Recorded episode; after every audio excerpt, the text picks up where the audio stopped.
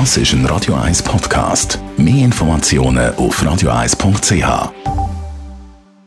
Der Faktist auf Radio 1. Der Wissenschaftsjournalist Beat Glocker zeigt, was aktuelle Resultate aus der Forschung für uns alle bedeuten und hinterfragt Trends aus der Wissenschaft. Jetzt auf Radio 1. Präsentiert von Johnson Johnson.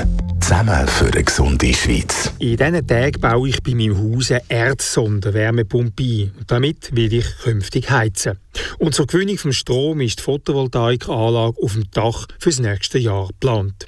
Das finden zunächst einmal alle Nachbarn und Bekannten toll. Aber wissen ihr, was ich an Kommentaren dazu auch immer wieder höre?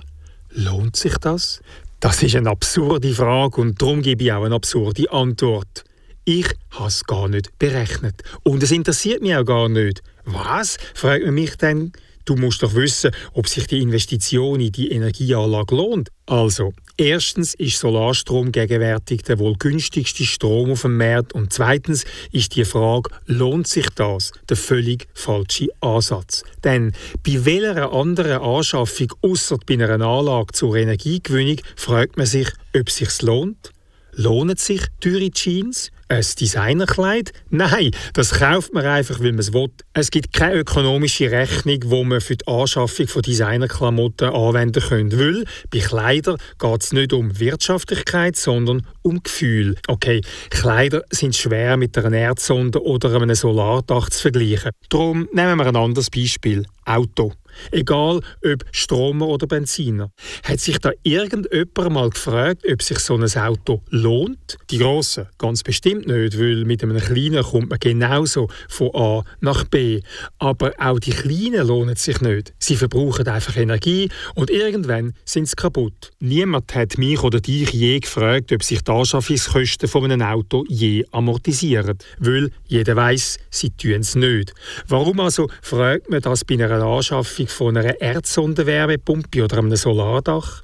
Egal, ob sie sich in drei, fünf, sieben oder meinetwegen auch neun Jahren gegenüber meiner gegenwärtigen Energierechnung lohnen, sie wird sich irgendwann amortisieren und sie schont die Umwelt und das Klima.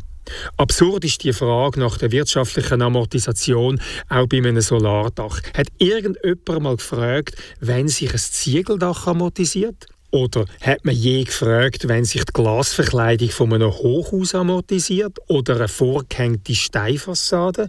Warum fragt man das bei einer vorgehängten Solarfassade? Eine Glasfassade, eine Steinfassade sind reine Energieverbraucher. Im Gegensatz dazu gewinnt eine Solarfassade Energie. Egal, wie schnell sie die Anschaffungskosten amortisiert, sie tut es. Und darum hat zum Beispiel die Bauherrschaft von ein paar Wohnblöcken in Winterthur eine Solarfassade nicht nur auf der Südseite, sondern rundum, auch gegen Norden, eingebaut. Egal wie wenig die nach Norden ausgerichteten Panels bringen, sie bringen etwas. Und das Haus sieht erst noch toll aus. Also geht es auch da um Design, Geschmack, Gefühl.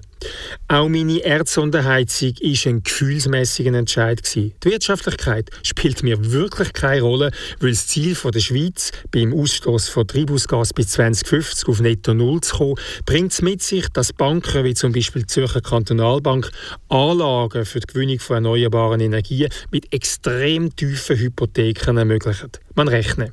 Für die 50.000 Franken Anschaffungskosten der Erdsonde gibt es eine Hypothek von unter 1%. Das macht einen Jahreszins von weniger als 500 Franken, 40 Franken im Monat. So viel gibt man locker fürs Handy aber aus.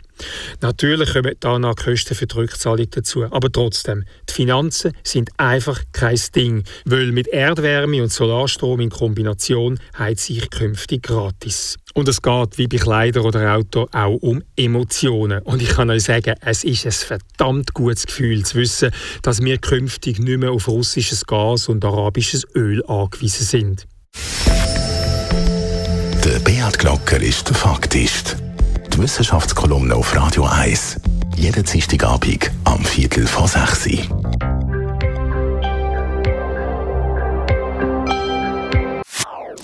Das ist ein Radio 1 Podcast. Mehr Informationen auf radio1.ch.